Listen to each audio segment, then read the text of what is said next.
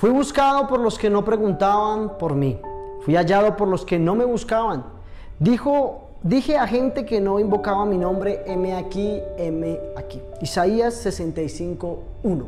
Hoy quiero hablar del tema, Dios lo hace todo nuevo.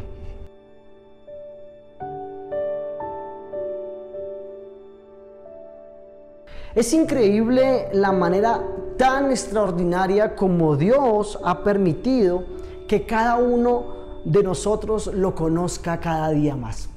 Tal vez algunos vivían una religión, tal vez algunos vivían y estaban atados de la ignorancia.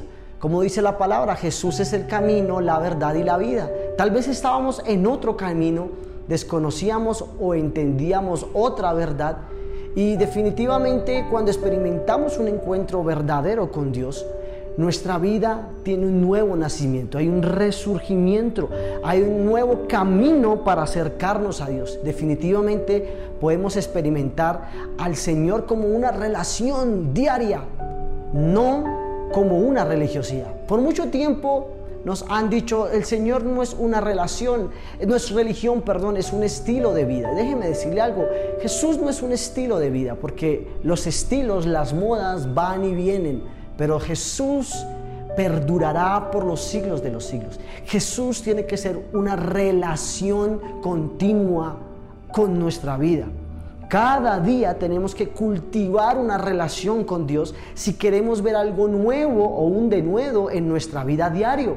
Muchas veces nos quedamos con la experiencia que tal vez tuvimos hace un par de años cuando conocimos de Jesús, ¿cierto? Y al pueblo de Israel que tenía todos los privilegios para ser la nación bendecida por Dios, le sucedió lo mismo. Los hijos, eh, los padres y todas estas familias que salieron de la esclavitud, en un momento en el desierto se olvidaron del Dios, se olvidaron de todo lo que él había hecho y entramos y entraron, perdón, en la queja, en la murmuración e inclusive eh, decidieron negar al Dios de Israel. Cuando pasan a la tierra prometida, se levanta un hombre llamado Josué y le dice, yo no sé ustedes, pero yo y mi casa serviremos al Señor. Yo no sé ustedes pueden servir a los dioses de los amorreos, a los dioses de sus padres, pero yo y mi casa serviremos al Señor. Dios sintió así con el pueblo de Israel que no lo conoció, ni que ni lo valoró, ni lo respetó, y por esto el Señor los abandonó, porque se dieron cuenta que lo cambiaron por las cosas pasajeras del mundo. Hoy es un buen tiempo para que volvamos a nacer de nuevo con el Señor. Tú me puedes decir, yo conozco de Dios hace 20, 30 años. Excelente, qué bendición. ¿Cuál es tu tarea? Avivar lo que hace 20, 30 años se encendió. Buscarlo de la misma pasión que lo buscabas hace 20, 30 años atrás. Me puedes decir, llevo un par de semanas con el Señor. Excelente Estás en el primer amor, tienes avivado el fuego del Evangelio. Aliméntalo. Permite que Dios te sorprenda, te seduzca cada día, cada momento. Enamórate de Él.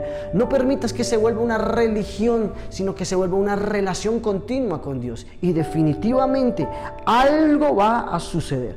Cuando algo se corrompe, debe reemplazarse por algo nuevo.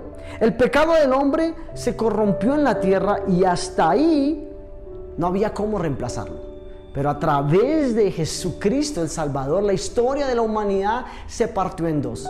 Hay algo nuevo de parte de Dios y es el Espíritu Santo que es nuestro mejor aliado. Así que hoy es un buen tiempo para que le digas al Señor, haz todo nuevo en mi vida. Amén. Padre, te damos gracias hoy en este tiempo. Gracias por esta tu palabra, Señor. Sabemos y estamos convencidos de que todo tú lo haces nuevo, Señor. Gracias, Espíritu Santo.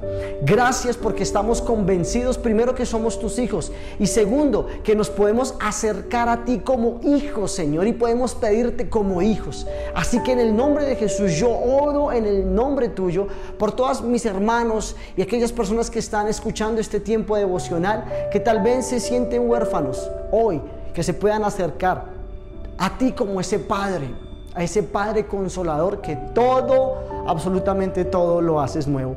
En el nombre de Jesús, amén y amén. Feliz y bendecido día.